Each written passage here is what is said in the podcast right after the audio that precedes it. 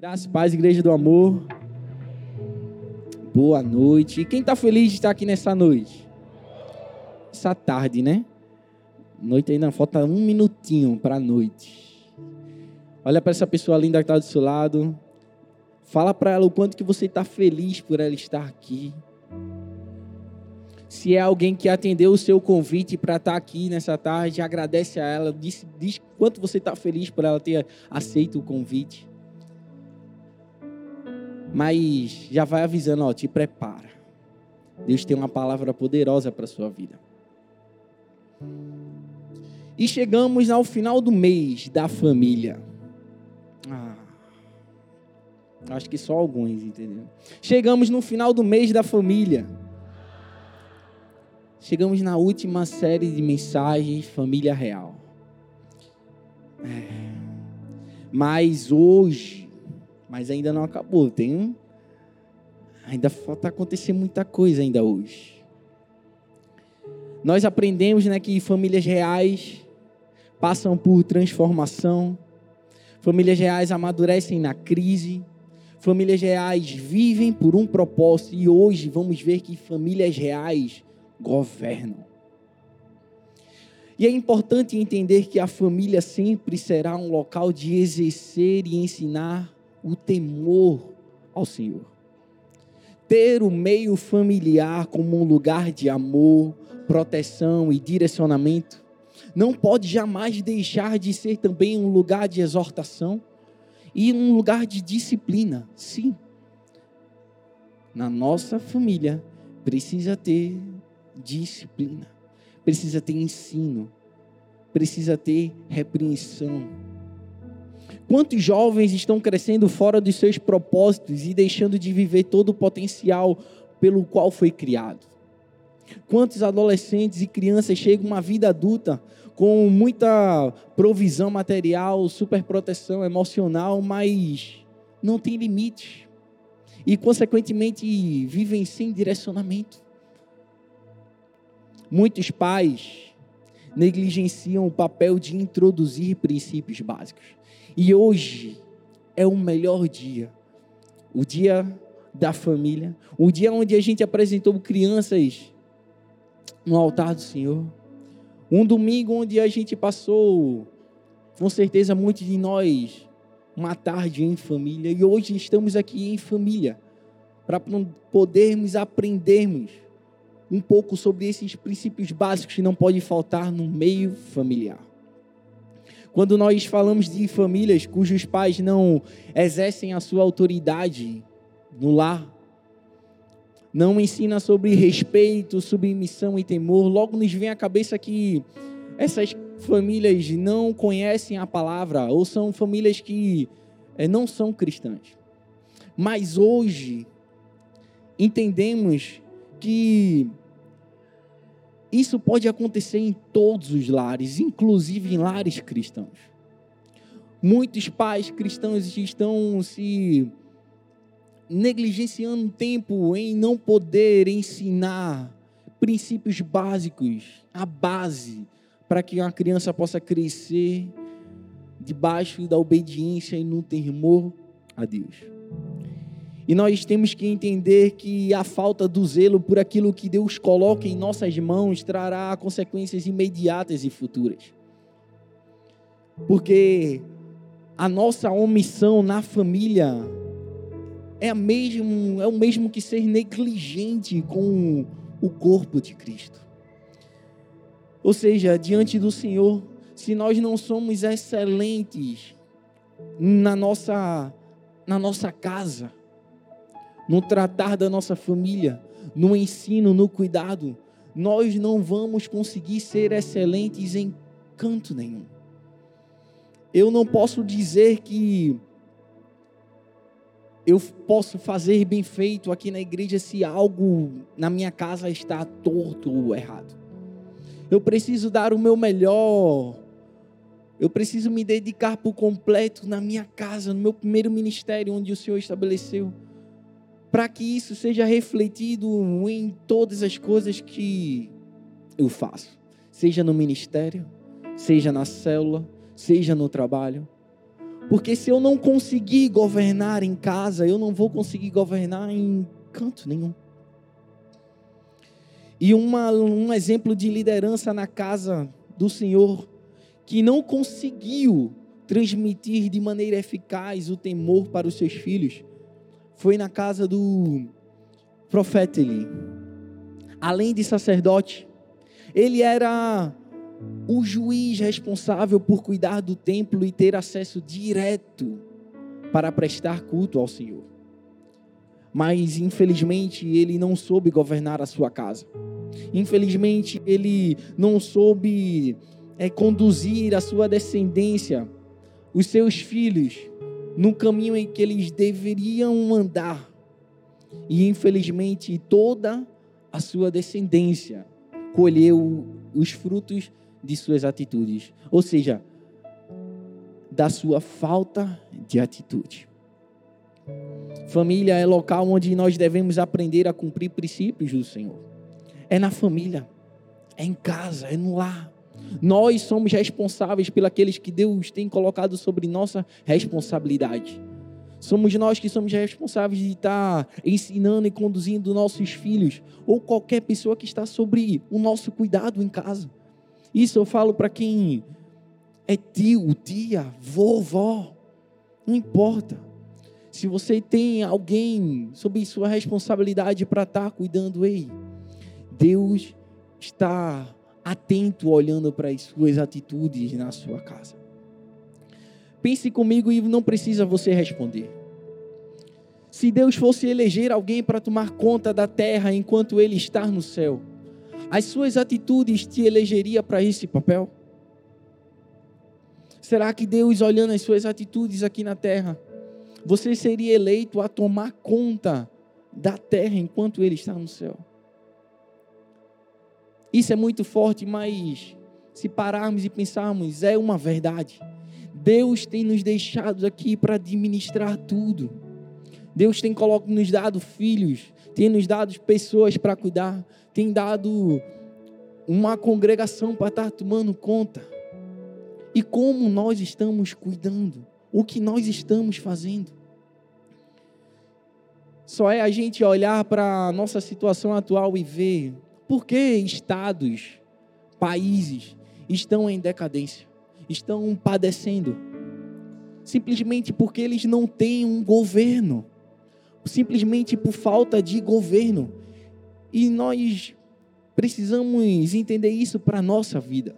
Se nós não exercermos o governo na nossa casa, na nossa família, no nosso lar, todos os nossos filhos ou descendentes que estão na nossa casa vão padecer. E Deus nos chamou para governar. Deus nos chamou para influenciar e para propagar os valores deles aqui na terra. Foi a mim, foi a você que ele chamou. E se estamos fazendo algo diferente disso, estamos fugindo do propósito pelo qual nós fomos criados. E a gente sabe que quem foge do propósito pelo qual Deus estabeleceu para as nossas vidas, com certeza vive uma vida infeliz, sem rumo, sem um destino, sem um sentido. E hoje nós vamos aprender sobre a importância do governo. Alguém está preparado para isso? Vocês estão comigo? Quem quer saber qual a importância do governo na nossa família? Então vamos lá, por que é importante ter um bom governo? Em primeiro lugar, para viver melhor. Em 1 Samuel, capítulo 2, do versículo 12 a 17, conta que os filhos do, de Eli, eles eram maus. E eles agiam, eles eram ajudantes do sacerdote, eles ajudavam Eli no cuidado do, da tenda lá de Cristo, do Senhor. E eles faziam as coisas tudo conforme a vontade deles. As pessoas de Israel chegavam até a tenda para prestar sacrifícios, e eles tinham por direito de, quando a carne que as pessoas estavam levando para sacrifício estivessem cozinhando, estivesse lá na caldeira, onde for, estivesse cozinhando e estivesse já perto de assar, eles tinham um garfo de três pontas onde eles enfiavam e tudo que aquele garfo conseguia pegar era por direito de quem trabalhava cuidando da, da tenda. Mas ele, muito antes da, da carne chegar a cozinhar, eles queriam pegar das pessoas aquilo que seria de sacrifício para Deus. Ele simplesmente dizia: Ó, me dá aí parte dessa carne aí gordurosa. Não, mas deixa queimar, deixa eu entregar em sacrifício. Não, se você não entregar, eu vou tomar a força. Algo que era para ser sacrifício para Deus, eles estavam simplesmente ignorando a aquele momento, aquela, aquele sacrifício, aquela adoração a Deus e eles estavam agindo por conta própria. E sem dúvida alguma, Eli, o seu pai, ele sonhava e imaginava que a sua descendência iria dar continuidade ao trabalho, àquilo que ele fazia, a sua função. Eles iam continuar trabalhando no templo como homens de Deus e eles seriam futuros sacerdotes. Isso porque se baseava na hereditariedade, que os filhos continuavam a função dos pais. E também pela lógica dizia que seus filhos iriam herdar a sua função. Mas infelizmente, ao contrário de do que Eli pensava, a lógica ou tradição não tem mais valor que um coração aliado com o Senhor. Independente se ele era da linhagem de um sacerdote e ele teria que assumir aquela função, ei, se eles, como eles não tiveram um coração submisso a Deus, obedientes, com temor ao Senhor, eles acabaram perdendo o privilégio de dar continuidade aos trabalhos no templo.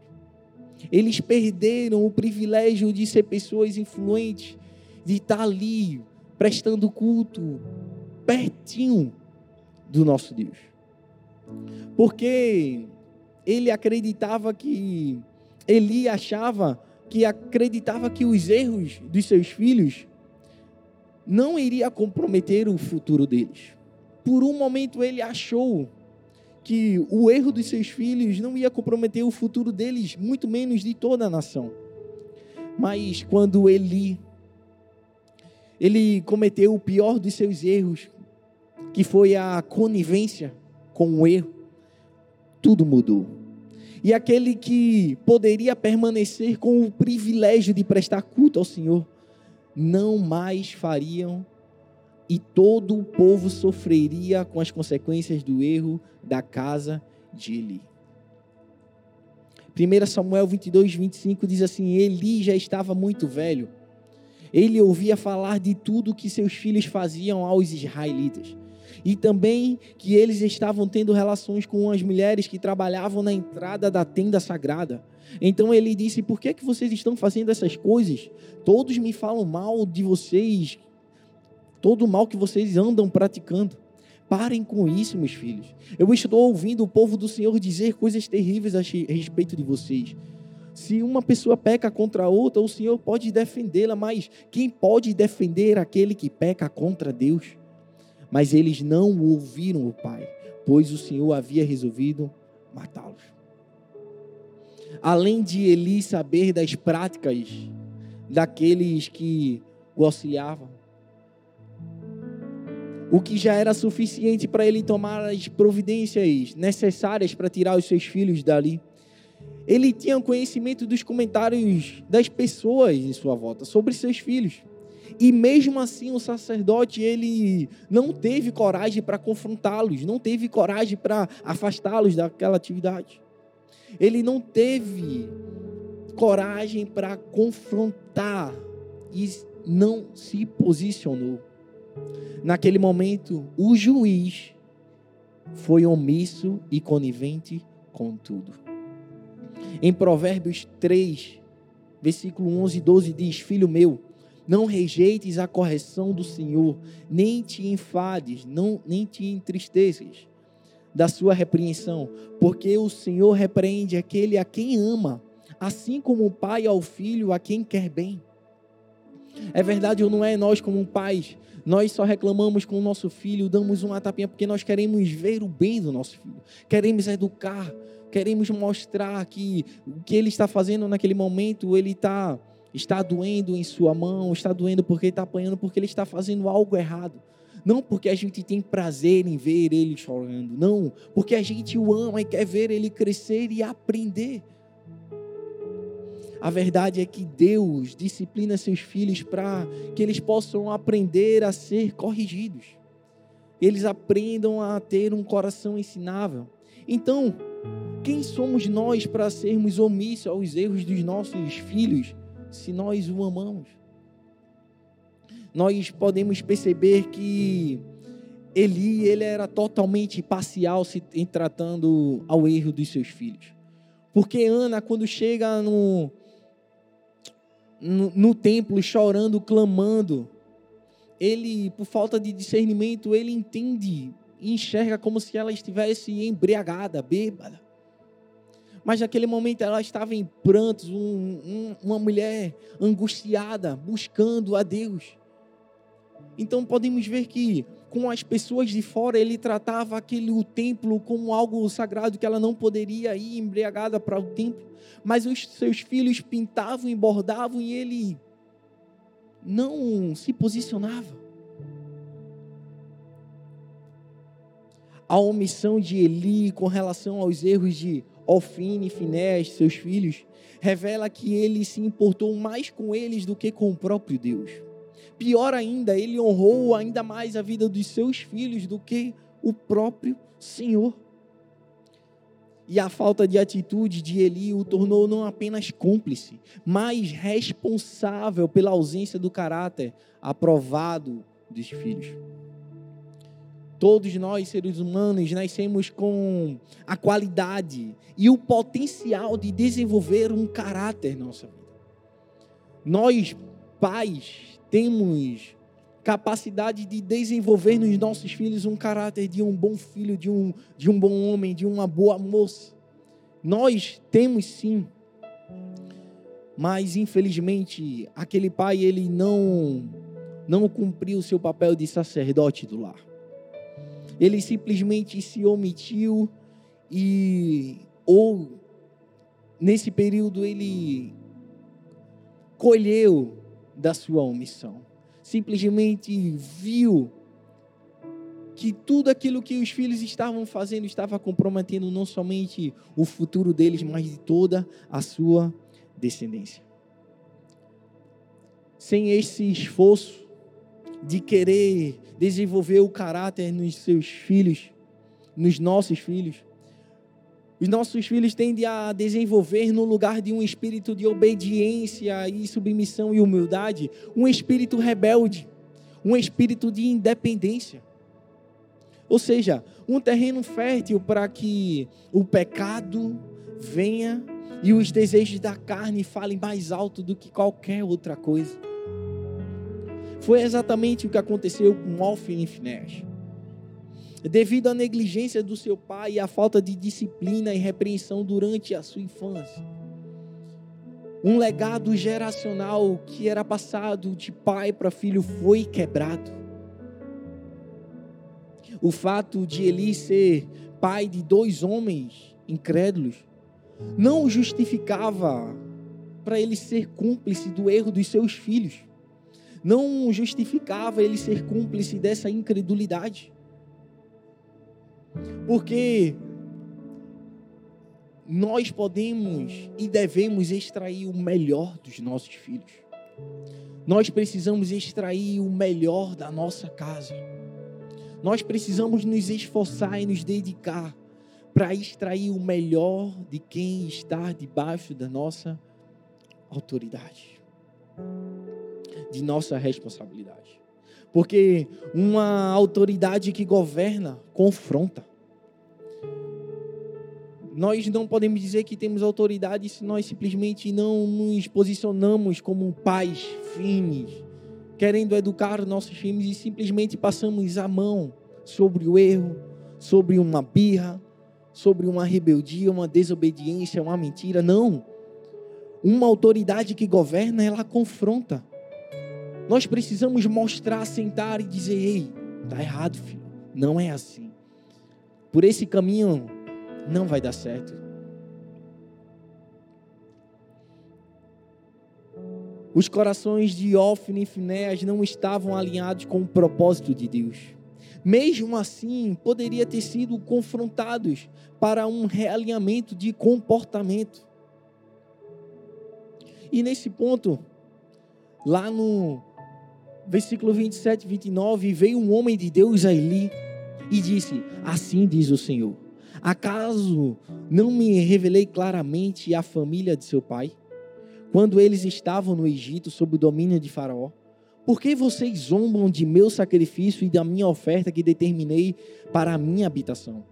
Por que você honra seus filhos mais do que a mim, deixando-o engordar dos melhores partes de todas as ofertas feitas pelo meu povo Israel? Nesse ponto nós vamos ver que o sacerdote ele teve um coração humilde para reconhecer o seu erro e tentar agir. E nem os seus filhos tiveram um coração ensinável de reconhecer que eles estavam indo contra a vontade do nosso Deus. Porque quando não há governo, não se vive o melhor. Por quê? Porque do cabeça até os seus descendentes não, há desobediência, prepotência e um espírito de independência. E sabemos que os rebeldes, eles são privados de viver segundo a sua própria vontade. Eles não aceitam instruções, conselhos, eles simplesmente acham que são donos da verdade e querem viver por conta própria. Mas Deus, ele se agrada de um coração ensinável e humilde para cumprir o seu chamado. Imagina só se Ofne e Finéas tivessem um coração ensinável e por um momento eles pensassem no privilégio que eles tinham de trabalhar na tenda. De a todo instante eles ter livre acesso de entrar e sair para fazer ofertas ao Senhor, de estar tão pertinho da presença dEle. Se por um momento eles pensassem no, no que eles poderiam perder, simplesmente se eles enxergassem o quanto que eles eram privilegiados de ser de uma descendência de sacerdote, de trabalhar na, na presença de Deus. Tenho certeza que nós teríamos mais capítulos falando das maravilhas de Deus através das vidas dele. Se eles fossem pessoas, filhos, que tivessem com o coração aberto e ter se dedicado a aprender mais do Senhor, a honrar e a temer ao Senhor, com certeza nós, estaríamos lendo mais histórias de grandes feitos através da vida deles mas eles perderam a chance de desfrutar desse privilégio. Por falta do governo na família. Os planos de Deus tomaram outro rumo, porque os planos de Deus jamais serão frustrados.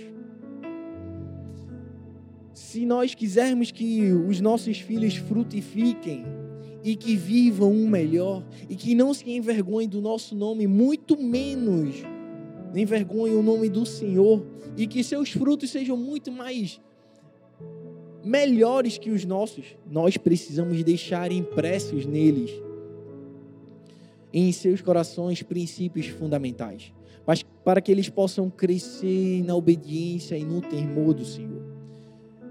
Precisamos deixar impregnado e inseparável algo na pele deles, para que eles possam saber que fazem parte da sua estrutura física. Fazer com que eles entendam que o capítulo 20 de Êxodo tem que estar memorizado em seu coração.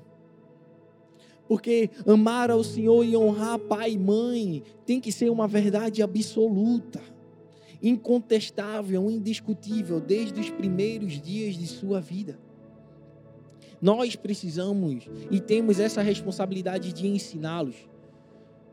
Fazer com que os nossos adolescentes possam enxergar em nós pais que amam, adoram ao Senhor em primeiro lugar acima de todas as coisas. E que nós não vamos permitir que nada, ao contrário da vontade de Deus, seja permitida dentro do nosso lar. Então, os princípios jamais podem ser ignorados dentro da nossa família. Caso contrário, os frutos não serão os melhores, ou melhor, nem existirão. Se nós ignorarmos esses princípios da nossa família, nós não conseguiremos nem enxergar frutos de bênçãos no nosso lar. E a nossa descendência terá a mente corrompida, quebrada. Uma geração que não vai conseguir enxergar em nós um legado, que nós precisamos deixar um legado para essa geração. Então, nós, a partir de hoje, teremos que assumir um compromisso de não ser omissos.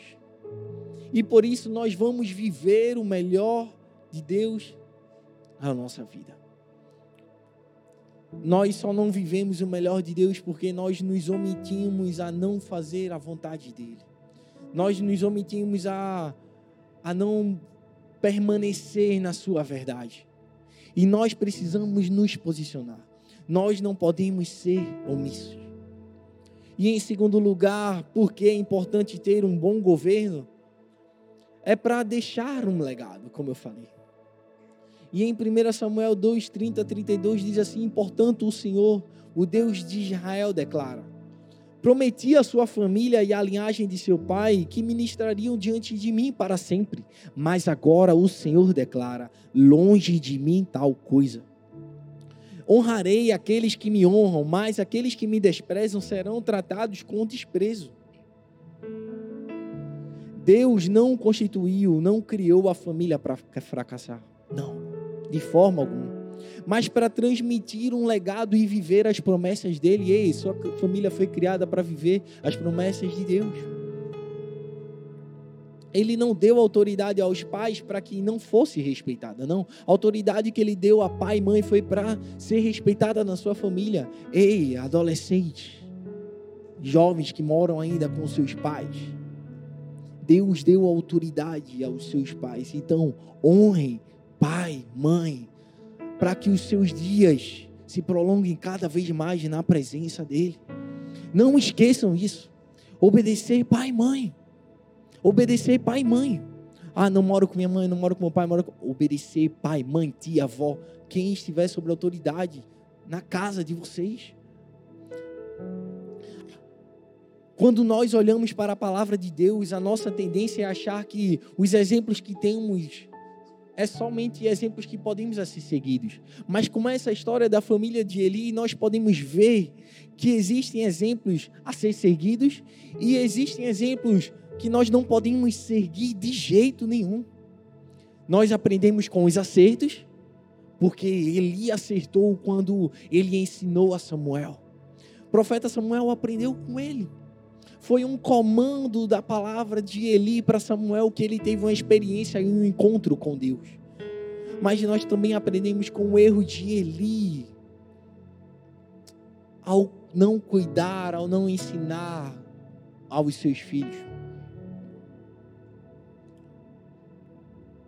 Antes de continuarmos, é importante a gente entender a diferença entre herança e legado. Embora muitos dicionários mostram que essas duas palavras sejam sinônimos. Existe uma pequena diferença que é muito importante para nós e precisamos carregar isso em nosso coração. Herança representa todo bem móvel ou imóvel que recebemos de alguém, quer seja por testamento ou por direito no ato de sua morte. Em outras palavras, herança nos fala de coisas naturais. São bens que nós deixamos para os nossos filhos quando nós morremos. Agora, legado. Legado nos fala de princípios, nos fala de valores, de exemplo de vida, de referencial. Legado nos fala de vida. Herança é algo que um dia acaba, se perde. Agora, legado é algo que você recebe e que permanece por toda a sua vida. Talvez você não vá conseguir deixar uma boa herança para os seus filhos. Mas deixa eu te dizer uma coisa: não se sinta acusado por isso, não. Não se sinta culpado por isso, não. O que realmente importa é o legado. Não adianta nada você deixar um milhão de reais de herança e não deixar nenhum legado para os seus filhos. Não deixar nenhum legado para a sua casa. Não adianta nada você deixar uma Bíblia de herança para os seus filhos se você não deixa um legado de fé e oração e busca a Deus. Porque o seu legado será algo que você construirá em seus corações. E além disso, não tem prazo de validade, é para a vida toda. Passará de geração em geração. Lembro da carta que Paulo escreve a Timóteo quando ele louva a Deus pela vida de sua avó. Louva pela vida da sua avó, louva pela vida da sua mãe e pela vida de Timóteo. Passando de geração em geração, um legado passando de pai para filho, de filho para neto e assim por diante. Vai existir pais que não terão uma conta bancária recheada para deixar para os seus filhos como herança mas deixarão um exemplo extraordinário de vida. Existem pais que não terão um carro importado para deixar como herança para os seus filhos, mas deixarão um exemplo poderoso de fé e busca como um legado. Existem pais que não deixarão uma casa como herança para os seus filhos, mas deixarão como legado um exemplo magnífico de amor a Deus e ao próximo. Como é que você quer ser lembrado pelos seus filhos? O que é que você quer que escrevam nas suas lápides quando você morrer? Isso nos fala de legado. Como você quer ser lembrado? Na sua ausência, como você é lembrado? Quando você deixar o trabalho onde você está para ir para o melhor, em nome de Jesus, como as pessoas vão se despedir de você? Comemorando, glória a Deus, até que fim ele foi embora, ou simplesmente chorando pela falta que você vai fazer. Não pelo que você é, mas pela glória de Deus que é manifestada através da sua vida. Um dos principais legados que nós temos que deixar para a nossa geração e para a próxima geração é a nossa fé e o nosso temor a Deus. E existe uma diferença entre medo e temor. Existem pais que têm levado seus filhos a terem medo de Deus e não temor de Deus. E isso está errado.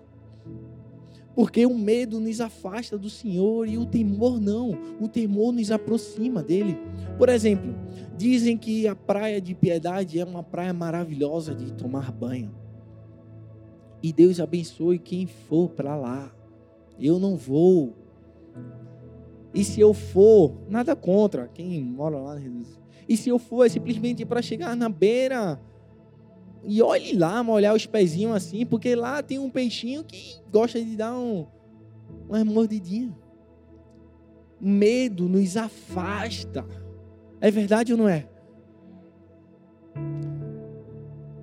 Existem pais que têm ensinado seus filhos a terem medo de Deus.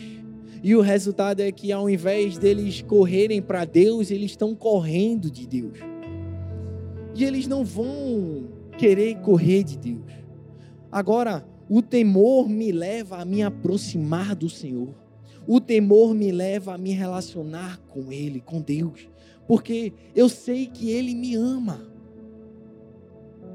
Só que eu não posso fazer isso de qualquer jeito.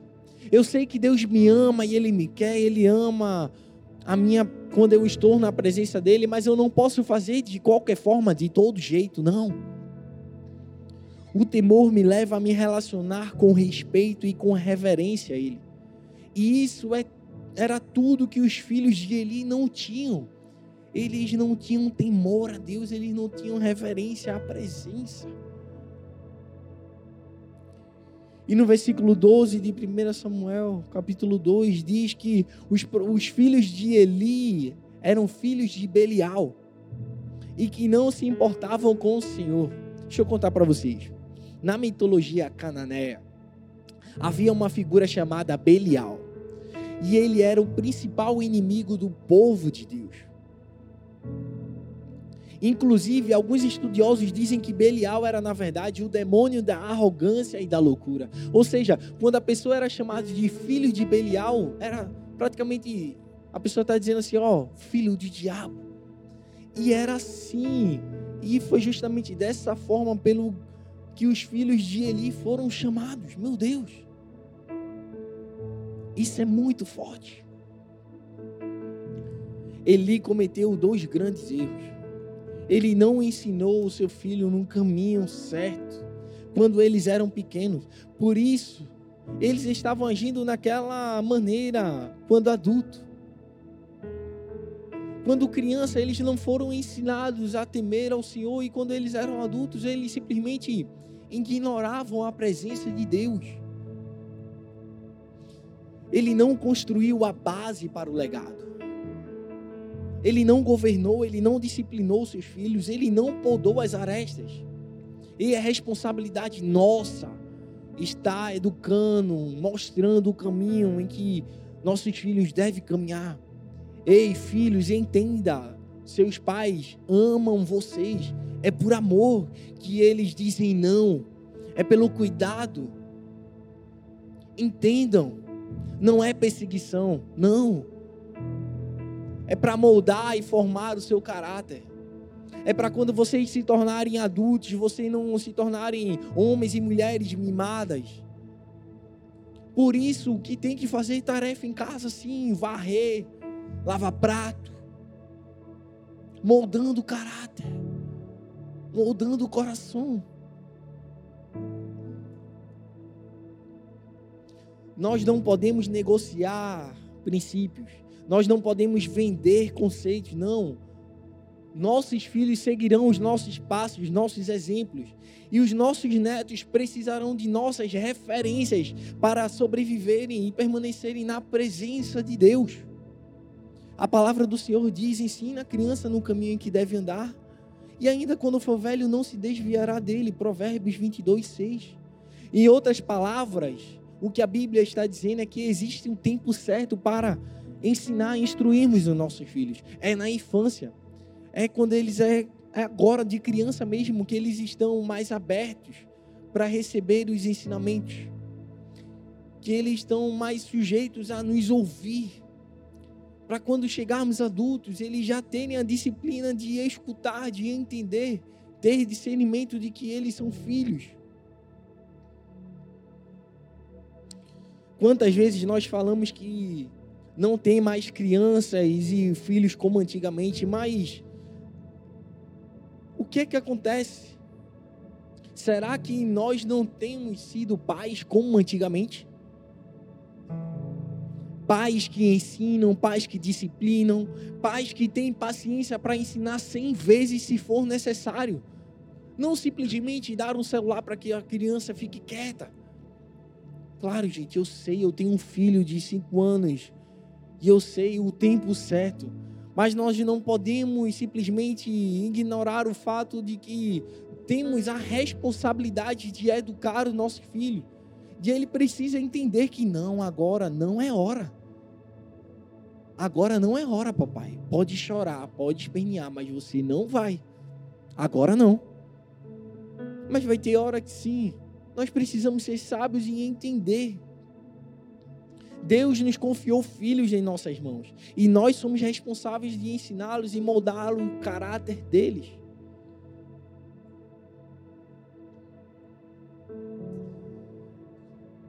Certa vez um pastor falou que os filhos precisavam ver os pais prostrados na presença de Deus. Em outras palavras, nossos filhos precisam enxergar em nós que existe alguém acima de nós. Eles precisam ver em nós que há um limite. Eles precisam ver que há alguém que governa a nossa vida. Nós precisamos e podemos ser fiel a Deus. Que haja fé, temor e honra no nosso coração. E que esse seja o legado nas nossas vidas e que possamos deixar isso para os nossos filhos. Que daqui a 50, 60, 70 anos eles possam dizer: meu pai era um, um homem de Deus, minha mãe era uma mulher de Deus. Eu só estou aqui porque eles eram homens de Deus, porque eu aprendi com eles. Amém? E em terceiro lugar, terceiro e último, por que é importante ter um bom governo? Para a salvação. Eli, ele foi infiel com o que o Senhor, com o Senhor, porque ele não exerceu com fidelidade a função de sacerdote e pai que Deus colocou para ele. Ele começou muito bem quando foi um homem que investiu a sua vida em ensinar Samuel, mas ele fracassou com a criação de seus filhos. Os ensinamentos que Samuel recebeu do profeta com certeza foram importantes para que, na noite em que o Senhor falou com ele, falou com o jovem, após receber o direcionamento de Eli, fosse capaz de obedecer e começar a profetizar. O filho de Ana provavelmente aprendeu sobre o temor do Senhor e a se submeter à vontade dele. Infelizmente, os seus filhos, filhos de Eli, Ofni e Finéas, não foram devidamente exortados para observar os princípios de Deus. E esses dois comportamentos nos fazem, nos mostram em que dentro de uma casa, se não houver exortação, não vai ter ensino e os destinos futuros vai ser totalmente diferentes. Com Samuel houve vida, houve salvação, um povo foi liberto. E através de Ofni e Finéas, através da desobediência, da desonra, simplesmente uma geração deixou de viver o melhor que Deus tinha para a vida deles. E lá em 1 Samuel capítulo 3, versículo 1 ao 10, contra um encontro que Samuel teve com Deus. Da mesma forma em que Saulo teve um encontro com Deus, Samuel também teve. E a salvação vem a partir de um encontro com o Senhor. Ei, Deus te trouxe aqui para ter um encontro contigo. Deus te trouxe aqui para trazer salvação para sua casa aí, mas ele precisa ter um encontro com você. É a partir de você que a salvação vai entrar na sua família. É através de você que a salvação vai entrar no seu trabalho, na sua vizinhança, onde quer que você esteja. Mas você precisa ter um encontro verdadeiro com o Senhor. O governo de Eli na vida de Samuel o preparou para um nível mais profundo de intimidade com Deus.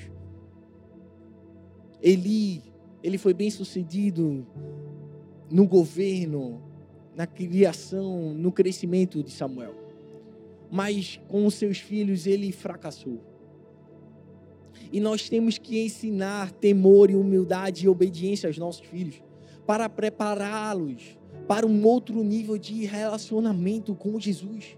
Porque Ele não nos chamou apenas para saber que Ele existe, mas para a gente conhecê-lo, amá-lo e obedecê-lo.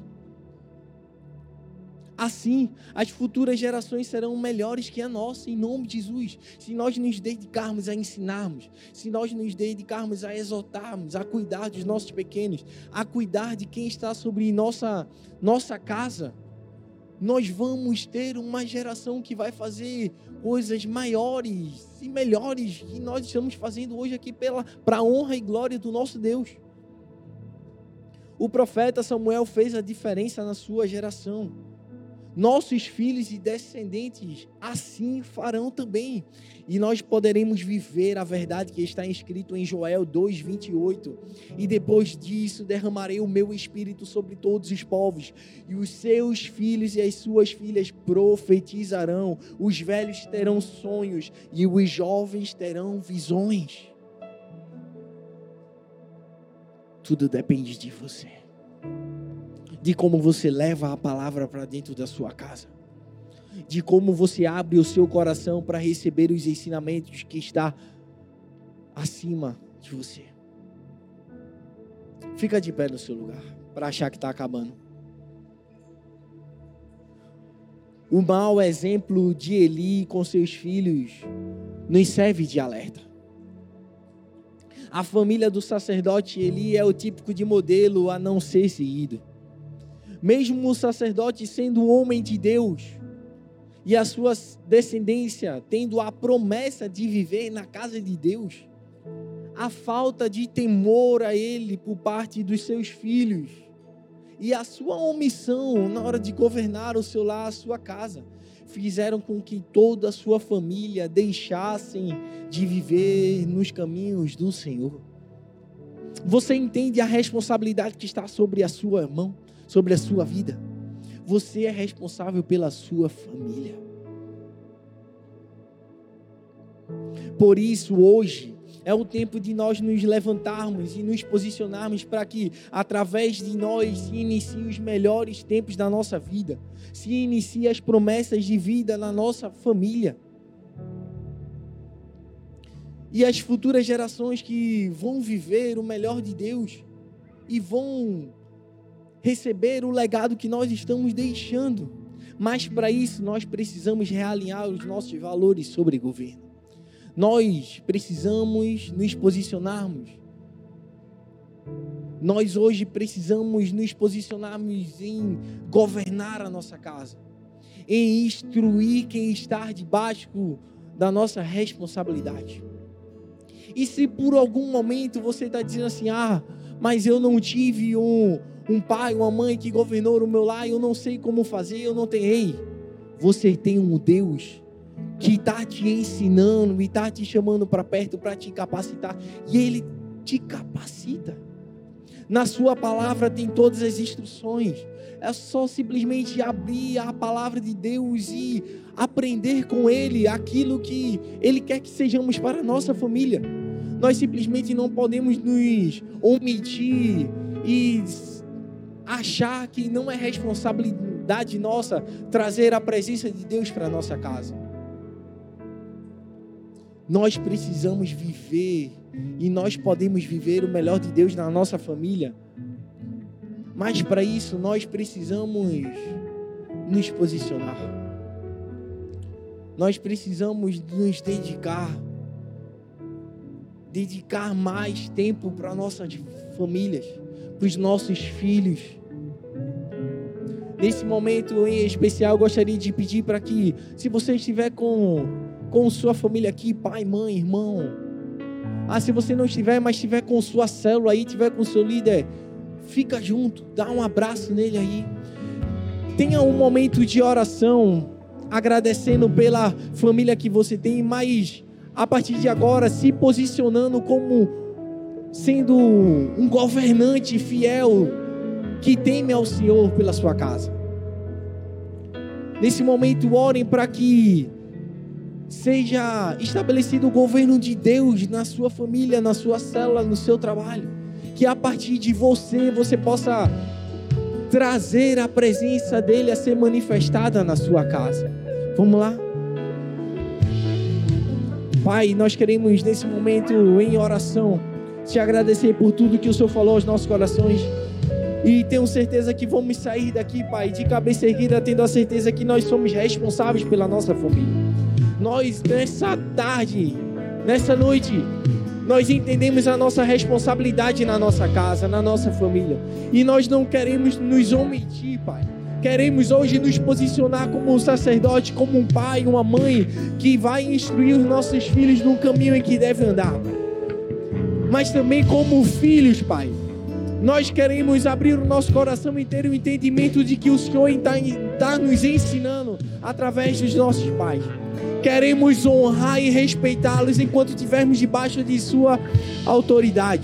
Queremos honrar o Teu santo nome sendo obediente aos nossos pais, ou ao quem está sobre nosso cuidado, sobre nossa. acima de nós, sobre autoridade sobre a minha vida. Então, Pai, nesse momento especial, ser presente em cada família aqui representada, Pai que o teu Espírito Santo seja o governo de casa lá, cada lá aqui, Pai. Que o teu Espírito Santo possa se manifestar de uma forma como nunca se manifestou antes. Que nós possamos ser esse instrumento, Pai, de bênção e transformação na vida da nossa família. Que possa começar a partir de mim. Que possa começar a partir de mim. Em nome de Jesus. Em nome de Jesus.